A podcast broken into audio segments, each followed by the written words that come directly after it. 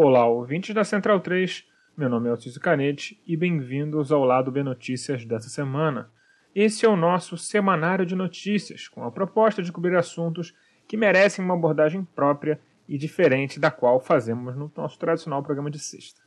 Os outros amigos painelistas de sempre estarão aqui eventualmente trazendo suas análises, mas para ouvir nossas opiniões e debates, se ligue no programa tradicional. Nesse episódio, vamos falar com Vivi Reis, candidata a vereadora pelo PSOL em Belém, e também teremos a coluna de Tábara Garcia. Segue a quarentena.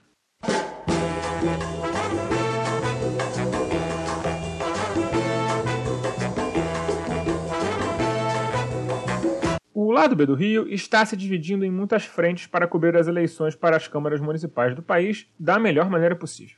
Aqui no Notícias entrevistaremos semanalmente candidatos de esquerda com chance de eleição em suas câmaras que sejam fora do eixo Rio-São Paulo. Os ouvintes trouxeram muitas sugestões e acredito que teremos uma demonstração diversa de como lutar e se organizar, seja em pequenas ou grandes cidades, e por que isso é importante e funciona. Nessa semana, recebo Vivi Reis, candidata pelo PSOL para a Câmara Municipal de Belém. Vivi é professora, militante no movimento negro e LGBT e também se encontra como suplente para o Congresso Federal. Espero que gostem. Vivi Reis, você é candidata a vereadora em Belém. Belém, que é uma das cidades onde a esquerda parece estar mais forte, pelo menos nas grandes capitais. Como está sendo essa campanha do Edmilson? É, e você acha que o que, que tem nela que é diferente de outras cidades onde a esquerda não consegue ter o seu lugar ao sol? Aqui em Belém do Pará, nós temos o forte nome do Edmilson Rodrigues, que é uma figura muito expressiva por ser deputado federal, já foi deputado estadual, já foi prefeito de Belém.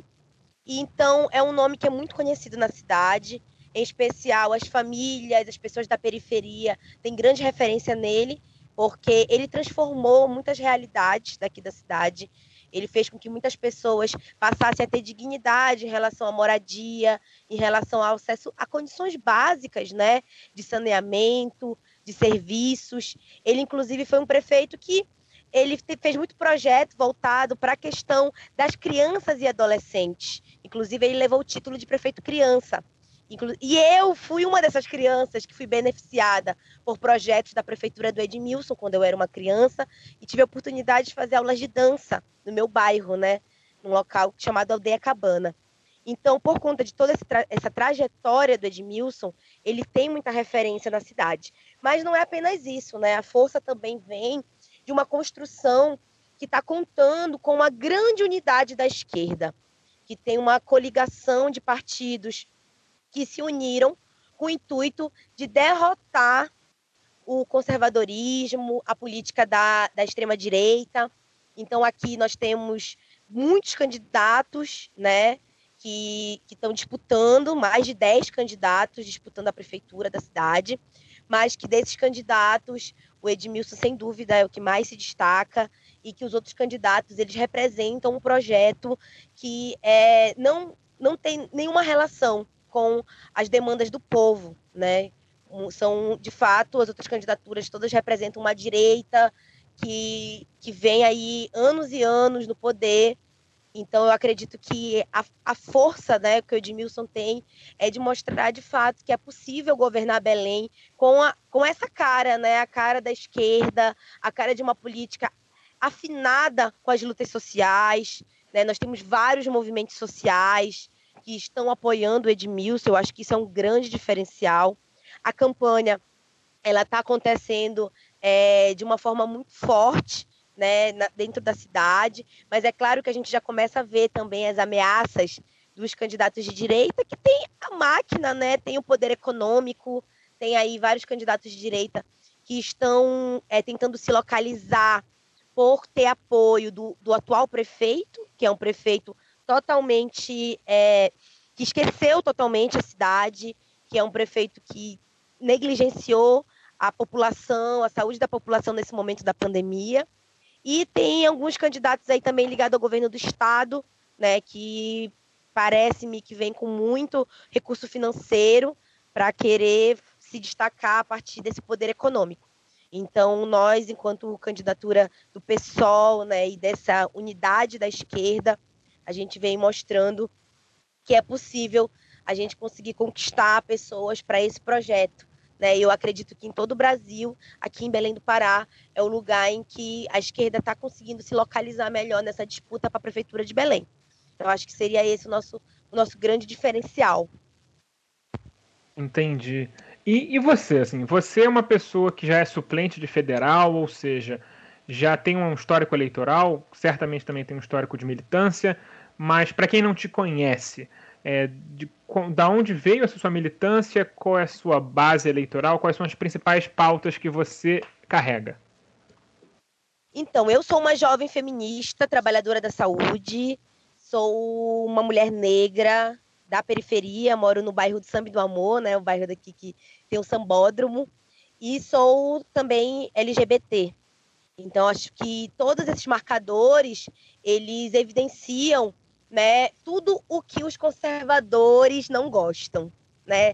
Todo, todo o conjunto de pessoas, a comunidade que eles querem destruir e que tem a vida ameaçada diariamente, né? Porque quando a gente vai analisar, principalmente nesse momento de pandemia, quem mais sofreu, né? Foi a população da periferia, fomos nós, mulheres, LGBTs, trabalhadores e trabalhadoras, trabalhadores da saúde, que estão na linha de frente do combate à Covid-19.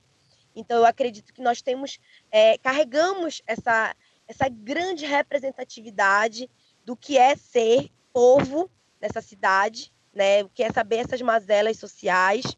E eu tenho um histórico de, de movimento social, né? iniciei minha trajetória dentro da igreja e nas atividades do meu bairro, sempre participando de construções coletivas passei a fazer parte do PSOL e também de movimentos organizados a partir de 2011, né, onde eu fundei o coletivo Juntos e o coletivo Juntas, e também participei da, da construção da Rede Emancipa de Educação Popular aqui em Belém, né, além de me filiar ao partido e hoje também fazer parte da direção estadual e nacional do PSOL. Então, eu acredito que ser defensora dos direitos humanos, ser feminista, ser uma jovem ativista que está conectada com as lutas sociais, que está sempre participando da política, que não é só a política institucional, mas a política dos bairros, dos movimentos, dos atos, das manifestações. Tudo isso representa uma grande força e representa também tudo o que o governo Bolsonaro odeia, né? Que somos nós, as pessoas que defendem a democracia, os direitos humanos, que têm essa, essa marca né, de, de, de ter identidade com o povo brasileiro e a gente em especial aqui com Belém. Então, a gente vem com uma campanha muito bonita, construída pelas mãos de várias pessoas que também representam todas, é, toda essa comunidade e que nós temos aí uma muita firmeza política também para poder é, defender as nossas pautas, né? trazer à tona para cá para Belém do Pará a luta das mulheres, a luta das LGBTs, a luta de trabalhadores e trabalhadoras que sofrem hoje com a falta de emprego, com a violência, com a falta de saneamento básico, acesso à saúde e educação. Então, todo, tudo isso né, mostra a importância da gente poder, de fato, construir os espaços políticos. Porque a gente que sustenta esse país, né? Então, nada mais justo do que a gente também ser é, quem vai decidir, quem vai decidir sobre os rumos do país também, sobre os rumos da cidade, no caso, nessa eleição municipal. Eu fui candidata a deputada federal, né, e para a gente era uma candidatura para demarcar a nossa posição de política para as mulheres, para as trabalhadoras, e a nossa votação tão expressiva, foram mais de 22 mil votos, sendo hoje a primeira suplente, a deputada federal pelo PSOL, mostrou que nós precisamos cada vez mais sim ocupar esse espaço e que existe força também, né? E que nós não vamos aceitar só que as mulheres negras sejam aquelas que estejam na subalternidade, nos piores salários, que estejam no, no desemprego e que, que, não, que não ocupem os espaços de poder. Então, a nossa lógica é uma virada da mesa de, do poder, mas não apenas é, para ter as nossas ali no topo, mas que a gente possa construir uma sociedade que seja mais justa e que, que não tenha essas desigualdades e opressões que nós tanto sofremos diariamente. É, Vivi, você falou alguma uma coisa que me chamou muita atenção, porque isso é uma, uma construção que eu, que eu creio que anda sendo muito muito enviesada, especialmente no debate na internet, que por gente, por setores que eu chamo, classificaria até como ditos de esquerda no caso, que separam a pauta, especialmente no caso LGBT, das pautas populares, dizendo que se as esquerdas ficarem pensando em no, na questão LGBT como se fosse uma questão, sei lá, talvez de, de classe média, é, não tem como conectar com o povo.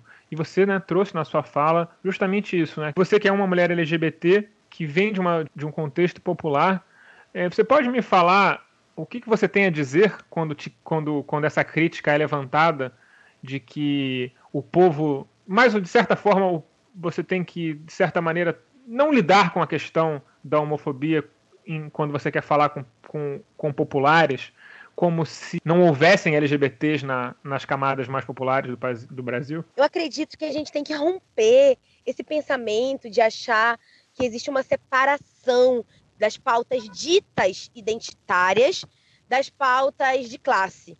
Nós temos sempre que é, enxergar que todos esses marcadores de ser mulher negra, LGBT, é, trabalhadora, tudo isso está conectado.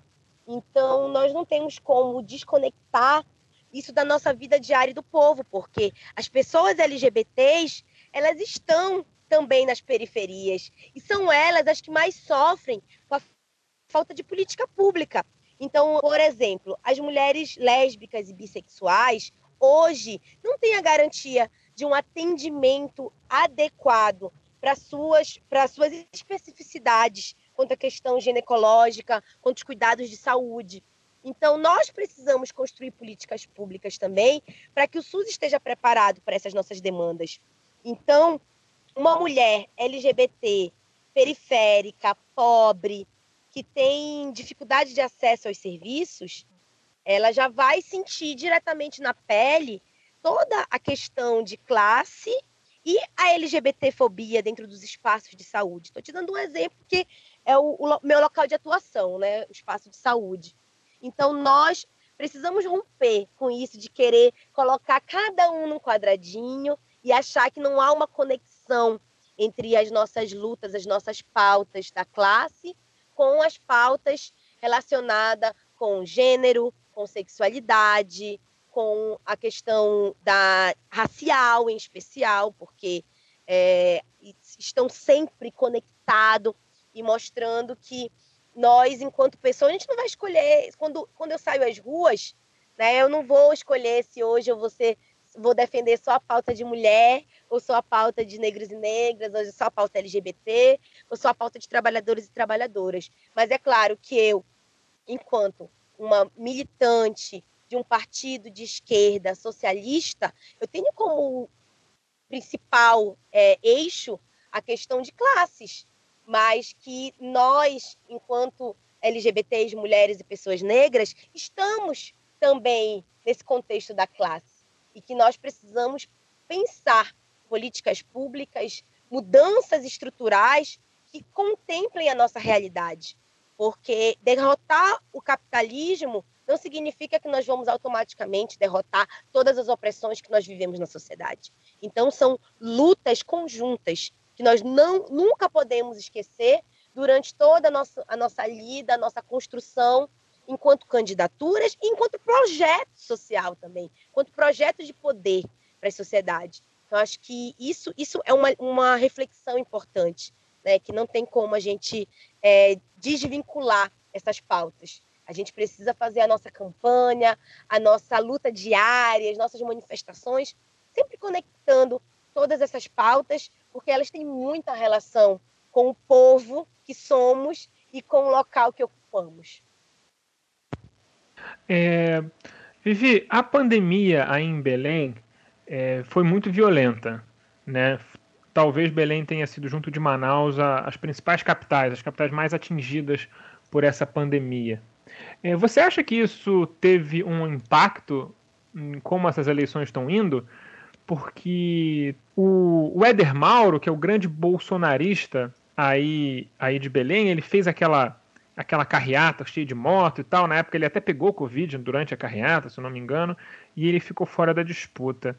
É, na sua campanha, em especial, é, você percebe que as pessoas talvez sejam mais receptivas a ouvir ideias de esquerda por, por causa de, da forma como a direita tratou a pandemia em Belém? Eu acredito que a gente tem, tem dois cenários né? Assim como tem pessoas que de fato estão refletindo melhor sobre a questão política e, e pensando, reavaliando né, as suas posições a partir de tudo que aconteceu, toda a negligência, que na verdade é um todo esse projeto de genocídio dos pobres, né, pela falta de políticas públicas adequadas para que as pessoas pudessem ser cuidadas em relação à sua saúde, é, existem pessoas que já reavaliam a sua posição. Mas também existem muitas pessoas que ainda é, caem nesse papo do, do, das fake news. Ainda existe uma grande desinformação, né? É um verdadeiro absurdo hoje ter, em pleno 2020 terem pessoas que são contra a vacina, né? Então, nós também sentimos isso, né? Da, de como as fake news, de como a, a, forma com que chega até a população as informações ainda faz com que a gente é, sinta uma certa dificuldade para poder dialogar contra as ideias da esquerda. Então, eu vejo que existem esses dois cenários. E a outra coisa que eu acho que é relevante destacar é o receio que, que a gente está tendo em relação à diminuição do número de pessoas que vão votar, porque é possível que uma parte da população não queira votar nessas eleições por receio quanto à pandemia, por medo de, do que vai ser essa eleição, né, de como esse esse espaço, né, vai ser organizado para que não aconteçam contaminações. Nós estamos hoje num processo aqui em que já estão aumentando o número de casos. Hoje mesmo eu vi várias notícias dos locais de atendimento, tanto público como privado, já estavam lotados, que há algumas semanas não estavam dessa forma. Então, eu acredito que existe também essa preocupação de novos casos de infecção e de um medo da população em às urnas, até porque o descrédito na política é muito grande. Nós estamos passando por um processo também de não só uma crise sanitária, é, mas também uma crise de representação política. E que isso pode fazer com que as pessoas não dêem valor no seu voto. Que a pessoa acha, acha que não vai fazer diferença votar. E isso é bem preocupante, porque isso nos faz é, perder a possibilidade né, de, de, de conseguir conquistar pessoas para uma nova forma de fazer política porque muitas das pessoas já se blindam, já se fecham para não escutar as ideias de qualquer pessoa que esteja na política, pensando que é tudo igual, mas que nós estamos fazendo um grande esforço para mostrar que é possível fazer. Toda essa negligência, na verdade, um projeto genocida do governo Bolsonaro de não não prestar né, o atendimento devido aos cuidados de saúde da população, não ter política efetiva para combater a Covid-19 no Brasil. E aqui em Belém do Pará também, o prefeito foi totalmente é, alheio à situação do povo e não, não cuidou da, da forma com que ele poderia ter cuidado da saúde da população, né, através de políticas públicas. Então, tudo isso fez com que a população também é, tivesse um descrédito na política, fizesse com que a população pensasse que não o seu voto não seria importante. E isso nos preocupa muito. Nos preocupa porque pode fazer com que as pessoas não, não queiram chegar até a urna para depositar o seu voto, por essa crise de representatividade política, além da crise sanitária em que vivemos. Então, nós temos também essa preocupação de que a população não vai às urnas com medo da contaminação e com e simplesmente porque não, não sente que é necessário votar, porque não, não estão conquistados a, a poder exercer esse direito. E nós, enquanto esquerda, estamos tendo um trabalho muito grande de poder conquistar, de poder debater, de poder mostrar que é possível sim fazer política diferente, que não é tudo igual e que nós temos um projeto que é em defesa do povo, em defesa das nossas vidas e dos direitos, e não esse projeto genocida que vem sendo aplicado por vários prefeitos, governadores e pelo próprio presidente da República. Envi, muito obrigado pela sua participação. Não pode pedir voto, mas pode mandar um recado final se você quiser. Muito obrigada pelo convite. Eu fico imensamente feliz, porque desse lugar que eu falo, né, de Belém do Pará, que é na Amazônia, enquanto uma pessoa que está aqui na lida diária para construir uma campanha que tem muita firmeza política, mas também tem muito afeto. Então eu fico muito feliz com esses convites de poder levar um pouquinho do que nós somos, de ecoar nossas vozes para pessoas de todo o Brasil, porque cada vez mais é necessário que a gente se conecte principalmente nesse momento, né, em que nós estamos cada vez mais distante, mas que a gente possa, distante fisicamente, né, que a gente possa se conectar através de rede social, através de é, esse podcast, de vídeos. Então, se puder, né, eu, posso, eu quero deixar minha rede social aqui, que é arroba Pessoal. Então, é uma forma da gente poder trocar essa ideia e mostrar que nós podemos sim ocupar a política e que nós podemos virar essa mesa do poder e ter uma de nós ocupando a Câmara de Vereadores de Belém e ocupando vários outros espaços para a gente, de fato, ter o poder de decidir e de transformar as nossas cidades. Muito obrigada e até mais.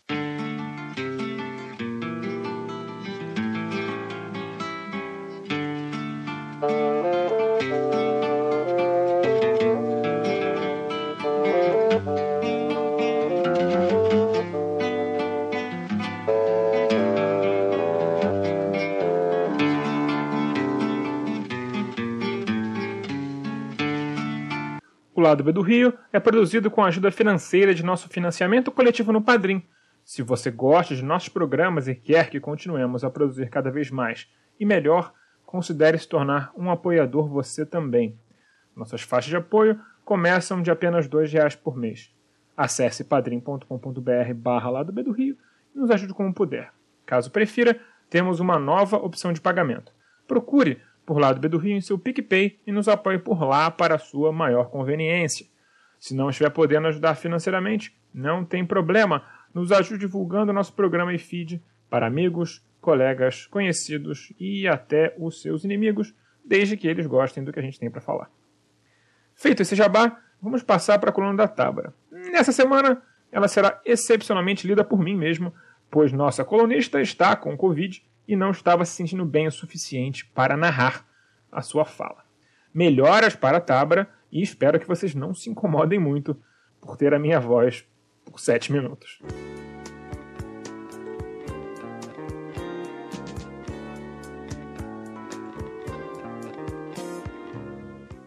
A minha coluna do lado B Notícias dessa semana é em homenagem ao Fabiano Veloso, o Ravengard, que perdemos na semana passada. Muitas pessoas não o conheceram e por isso hoje vou falar sobre ele e o legado que ele deixa não só para a favela, para a Vila Kennedy, mas para todos nós que nos preocupamos com o dia de amanhã, com os outros, com o clima, com o meio ambiente e com nossa alimentação. O Raven morava na Vila Kennedy, que, para quem não conhece, é um subbairro de Bangu, às margens da Avenida Brasil, localizado na zona oeste do Rio de Janeiro. O subbairro surgiu na década de 70 na construção de casas populares para moradores vindos de favelas do centro e da zona sul da cidade.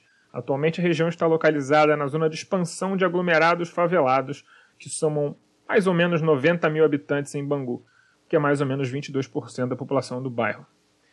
Eu conheci o Raven em 2018 num laboratório de metodologia do projeto Manivela, projeto de planejamento urbano para favelas criado por um grupo de jovens estudantes de gestão pública. Inclusive, quem não conhece, vale a pena checar esse projeto. Num dia cheio de ideias e trocas, fui parar no grupo do Raven e fiquei encantada com a jovialidade e com a quantidade de boas ideias que ele tinha.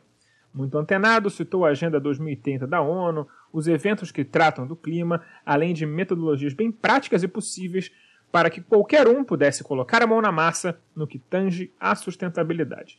Infelizmente, no dia 22 ele faleceu e quando eu descobri, eu sabia que precisava falar dele aqui, para que os ouvintes pudessem conhecer um pouco dos seus muitos trabalhos tão relevantes. Raven era ator e também educador, um educador ambiental que estava nas favelas, nas reuniões, nas organizações da sociedade civil e dentro da universidade para falar sobre educação ambiental e para dividir com os outros um pouco dos seus saberes. Eu não o conhecia tão bem quanto gostaria e eu lamento por isso. Mas há algum tempo eu venho tendo muito interesse em pensar o campo, em como nossas cidades, sobretudo Rio de Janeiro como metrópole, produz saídas para os problemas ambientais e sociais que temos. Não rola coleta de lixo com efetividade nas periferias e nem nas favelas, não temos uma política de coleta seletiva e nem garantimos a dignidade para os catadores, mesmo sabendo da importância deles em nossa dinâmica de cidade e como a reciclagem é importante não só para o meio ambiente, mas como possibilidade de geração de renda, ainda mais no momento de crise aguda em que vivemos. E não tratamos com seriedade também o tema da soberania alimentar. O Raven era convidado para dar palestras em universidades, para dividir suas experiências, fazer formação de estudantes universitários, mas também de crianças das favelas. Participou do projeto Muda VK, movimento urbano de alimentação em Vila Kennedy, com o objetivo de incentivar a produção de alimentos orgânicos a partir do aproveitamento de resíduos, proporcionando a recuperação de áreas degradadas. Além disso, uma das intenções de Raven com o projeto era a construção de paisagens orgânicas comestíveis, que captam água, regulam o clima e preservam biodiversidade. Uma das frentes do Muda VK são oficinas de agricultura urbana, compostagem, bioconstrução e educação ambiental. Além disso, trabalhava articulado em diversas redes e frentes. Uma delas é a Rede Favela Sustentável, que, com mais de 500 participantes, trabalham juntos para reconhecer, fortalecer e multiplicar iniciativas que promovem a sustentabilidade e a resiliência socioambiental nas favelas do Rio de Janeiro. Já demos passos importantes para que os conceitos de sustentabilidade e agroecologia tão importantes para a Raven já apareçam nas plataformas eleitorais, por exemplo. Uma dessas vitórias pode ser vista com o trabalho que a Articulação Nacional de Agroecologia fez. Criou uma cartilha com 36 propostas que podem ser implantadas por prefeituras para fortalecer a agricultura familiar e a produção sustentável de alimentos. O documento se chama Agroecologia das Eleições e estará linkado na descrição do episódio.